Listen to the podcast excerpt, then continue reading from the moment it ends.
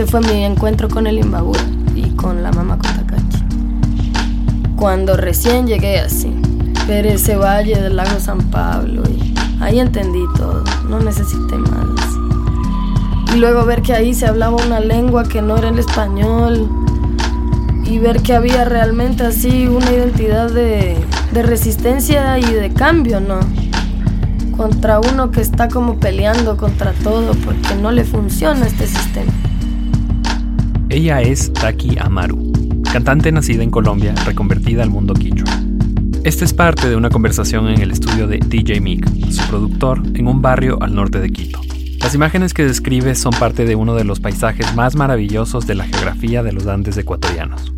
También traen de vuelta una epifanía en su vida, la cual dio paso al nacimiento de su proyecto, La Mafia Andina. Soy Miguel Or y esto es Post Latino, un podcast sobre música contemporánea e identidades en transformación.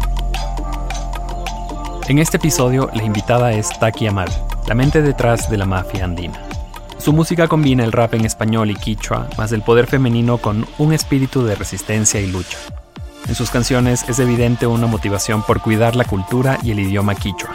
De ahí que durante su adolescencia haya decidido adentrarse a vivir en la comunidad Murales Chupa Cushcawa, en la provincia de Imbabura.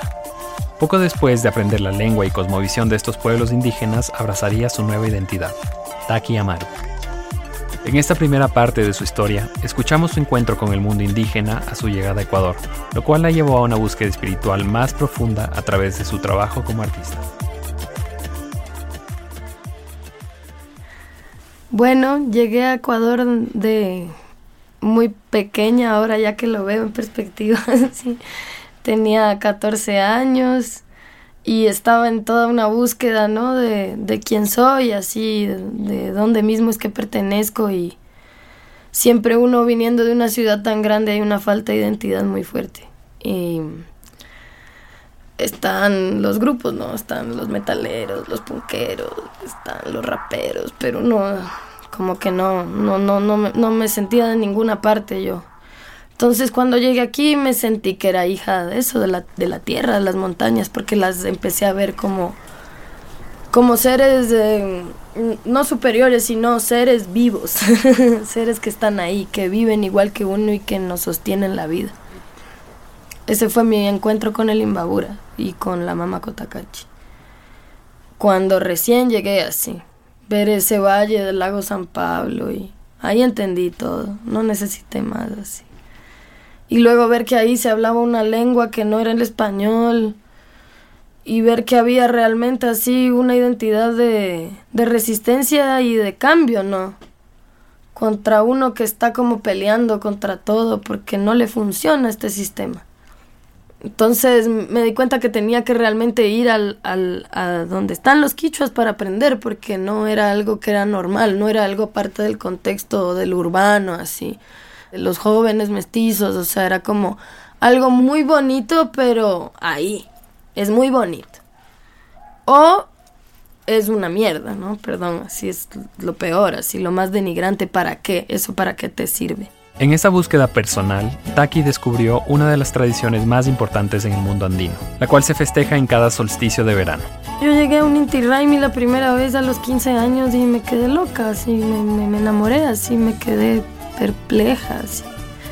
Dije, qué, qué cosa más bella, cómo se teje la energía acá, cómo sonríen las personas, cómo no hay que tener un carro para ser feliz, sino reunirse y hacer música y bailar, así y compartir lo poco que se tiene así y tejerse así y compartir y reírse y bailar y pero uno sigue no siendo parte de eso porque no habla la misma lengua pues. Sigue siendo algo que es muy bonito y que te sientes muy a gusto pero sigue habiendo una barrera pero esa barrera es es una tela que solo en un punto le empiezas a romper y solo se abre así como una flor así y eso te da poder. Yo me sentía como una cometa así que iba volando por el mundo, pero ahora en el momento en el que empecé a hablar quichua, en el que asumí el anaco y todo, es como se me hizo una cola en la cometa y alguien que de repente empezó a manejarla. Y ese quien la maneja es el cosmos, no la Pachamama, sí, la tierra, las montañas, la comunidad, la posición histórica en la que te paras, así, lo que investigas, lo que escuchas. En ese momento yo a mí se me acabó, se me acabó Colombia, se me acabó Ecuador, se me acabó, a mí se me acabó todo. Dije esto, esto lleva mucho tiempo acá, entonces ¿cómo es que es la cosa? entonces el Inti Raimi me abrió la puerta. Y estás vacilando en eso, ¿no? Vas a la fiesta, bailas, comes, ¿no? Te ríes así. Eres chamo igual, como que medio que no entiendes que hay códigos, que hay maneras, ¿no? Entonces hay un momento en el que sí te sientes separado.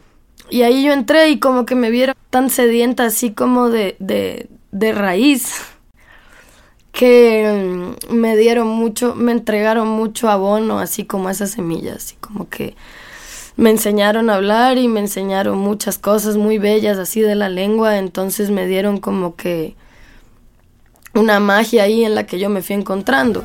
Taki decidió aprender quichua en el Centro de Pensamiento y Culturas Andinas Tincunacuy. Con ese bagaje, poco tiempo después, se mudaba a la comunidad Murales Chupa Cushcagua. Ahí es como que yo llego ya con mi hija a vivir a una comunidad y ya decido quedarme ahí porque me cansé de vivir en la ciudad, porque me cuesta mucho mantener la vida de la ciudad, porque es caro, no es fácil así, ya estás criando un bebé y dices, chuta, el smog, así, de ganas. Si estoy yo con esa necesidad de cambio, ¿para qué le voy a dar a mi hija eso si le puedo criar así en un espacio donde esté de pronto más libre, ¿no? Esas vivencias pronto se entrelazaron en la música de la mafia andina, el proyecto que empezaba a gestarse juntando dos lenguajes, el quichua y el rap el quichua y toda la música que he escuchado son las grandes herramientas que yo tengo. son así como las fuerzas, así lo que me da vida. He escuchado mucha música, mucha, de todo, así, y me encanta. Entonces, en un momento llegó el rap así como también por el mismo tiempo. No el rap como la estética, sino como el poder de cantar, así, el poder decir y empezar a improvisar con los amigos y y era el círculo también en el que estaba. Creo que no hubiese podido haber como que conformado la mafia andina realmente así como algo tan sólido si no tuviese todo este trabajo identitario, comunitario, así que, es lo que a mí me, me ha forjado realmente, como que es mi necesidad así poder contar el mensaje, así contar así mi experiencia, así como lo que siente mi corazón a raíz de la que es toda esta construcción del ser quichua, ¿no? Ahora, Taki es mestiza y eso puede despertar algunas preguntas sobre cómo concibe su identidad étnica, al igual que la forma en la que incorpora el lenguaje quichua en sus canciones. Por eso le pregunté cómo ella percibe las críticas de que su trabajo puede ser una forma de apropiación cultural, a lo que responde. En vez de dañar una cultura, la estoy fortaleciendo. Apropiación cultural es ponerse una pollera de un lado, una faja de un lado, una camisa de un lado, vestirse cualquiera, maquillarse y salir a bailar y decir his, his, his, his sin saber qué están haciendo. Eso es apropiación cultural. Apropiación cultural es adueñarse de símbolos y, y ganar, o sea, lucrar a partir de eso, ¿no? Vender la cultura, sí. Yo más bien siento que la cultura quichua se está muriendo y hay que fortalecerla, nada más así. Hay que ser parte y ya. ¿Por qué no me estoy apropiando si yo nací aquí, en los Andes? Y cualquiera puede serlo, eso no, nadie es dueño de así. Si uno habla la misma lengua, apropiación cultural cuando se pone la camisita nomás para dirigir al pueblo y decir no hay Ay, nosotros sí estamos con la lucha de los indígenas. Yo ni siquiera creo en los indígenas, loco. Yo creo en los runas. O sea, estoy defendiendo una cosa que va mucho más allá de lo que nos han dicho que es así. Entonces, claro, no, no es. En esa misma línea está la apuesta conceptual de su música. Hago una crítica al sistema que es como que nos han dicho que tenemos que vivir de una forma, pero en realidad hay esta posibilidad que la han denigrado para los quichuas de decir, vamos, no lo dejemos morir, o sea, esto es bonito, es bonito usar anaco, es bonito camellar la tierra, es bonito ser así, hijo del sol, o sea, también ponerle la magia, ¿no? Porque en la música runa también se ha perdido mucho esta magia y solo se habla de amor y desengaño y, y, también es como dar otra cosa, ¿no? Hablar de, de también lo que es uno de las semillas, de la lavada de la ropa, no sé de lo que pasa, ¿no? Esa magia a la que se refiere constantemente al hablar de la cosmovisión andina y quichua aparece a lo largo de su canción Puka Yuyay. El título se traduce como pensamiento o filosofía roja en quichua, que simboliza la relación con la tierra y la sabiduría ancestral. En esta segunda parte repasamos el proceso de composición y producción de la canción, al igual que el significado de los versos de Puka y Yuyay. Nosotros como hijos del maíz nos sentimos rojos, rosaditos, ¿no? Como semillitas del maíz. Porque somos también hijos del sol, entonces estamos así, con la piel cobre. Yo no, pero me pongo roja igual. El coro dice que esta lucha por el pensamiento rojo no es de ganas, sí, que es la lucha del sagrado corazón del maíz. Entonces la compuse justo cuando llegué a vivir a la comunidad y el, justo la primera estrofa de la letra es como diciendo que ya no quiero regresar. Que me voy a que vengo a calmarme, pero que ya no quiero regresar. Ni quiero regresar a ser parte de esa filosofía que se ha impuesto durante tanto tiempo diciéndome que las cosas son solo de una manera. Es como que una canción que habla de lo diverso que es el, el Pucayuya, ¿no?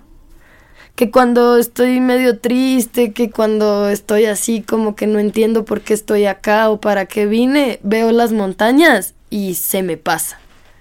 Me siento hija de las montañas, las veo y digo, no, sí, ya, ahora entiendo por qué estoy aquí. Luego es como, claro, para levantar el ánimo, ¿no? O sea, para decir que, que esta lucha no es de gana, que somos como la serpiente, que tenemos que levantarnos con fuerza, que hay que amar a nuestra cultura, ¿sí? Que no hay que tener vergüenza de algo que es tan bonito. Y luego ya así en español dice eso, ¿no? Que que nos descolonicemos, que nos podemos cambiar de nombre, que sembremos la semilla nativa. Ubiquémonos donde nos corresponde, descolonicémonos, cambiémonos de nombre, sembremos la semilla nativa, comencemos de cero, la lengua donde se materializan los sueños. Y a mí me encanta este tema porque es súper bailable. o sea, le hicimos una producción con unas referencias súper gringas, así de, de medio dancehall pop, así utilizamos algunas referencias porque con el Nick utilizamos referencias de otros artistas como de producciones eh, más light, más famosas, porque yo quiero que el quichua pegue en todo lado. O sea, que la gente baile puca, yuya y pacha y le suene como escuchar algo en inglés o en francés. O sea, que sea algo que pegue Y dice algo tan fuerte, pero es así. Te pasa nomás, o sea tiene unos bajos deliciosos así. Y le hicimos así como con el beat de un charango que habíamos grabado y no calzaba, pero él como que le bajó unos tiempos o no sé, algo le hizo y lo logramos coincidir y, y yo amo ese tema así un montón. Escuchemos ahora a qué suena la filosofía roja andina en Pucayuyay de la mafia andina. ¡Calla, Chari! You can keep us. Putain.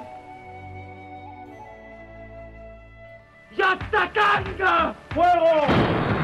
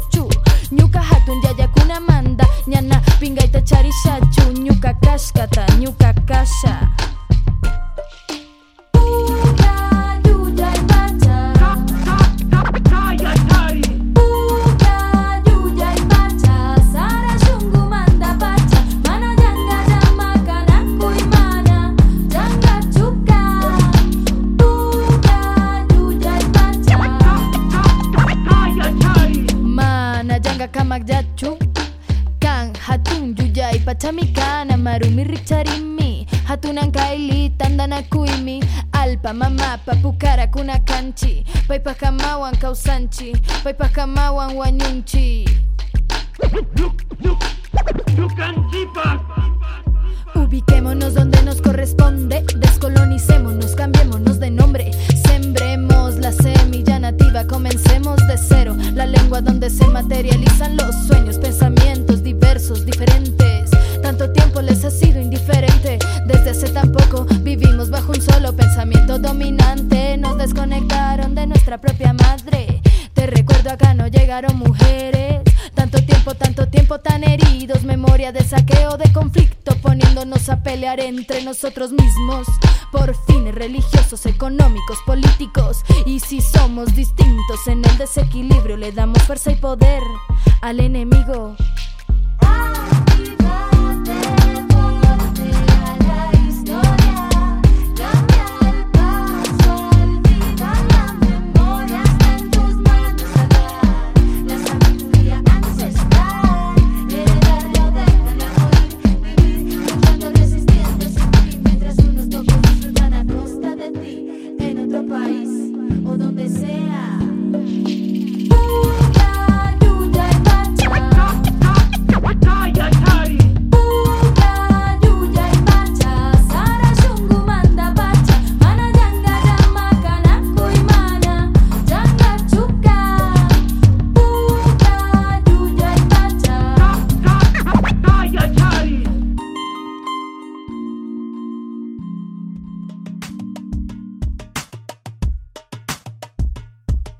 Post Latino es posible gracias al apoyo del Colegio de Comunicación y Artes Contemporáneas de la Universidad San Francisco de Quito.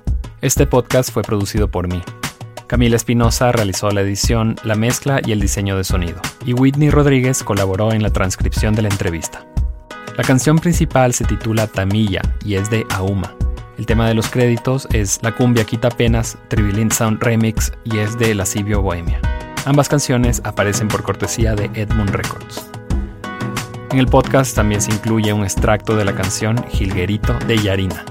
Por último, quiero hacer un agradecimiento especial a Taki Amaru por compartir estos episodios de su vida y a DJ Mick y Nicolás Dávila por confiarnos del material de las sesiones de grabación de Puka y Yuyay. Mi nombre es Miguel Or. Gracias por escuchar y hasta una próxima edición.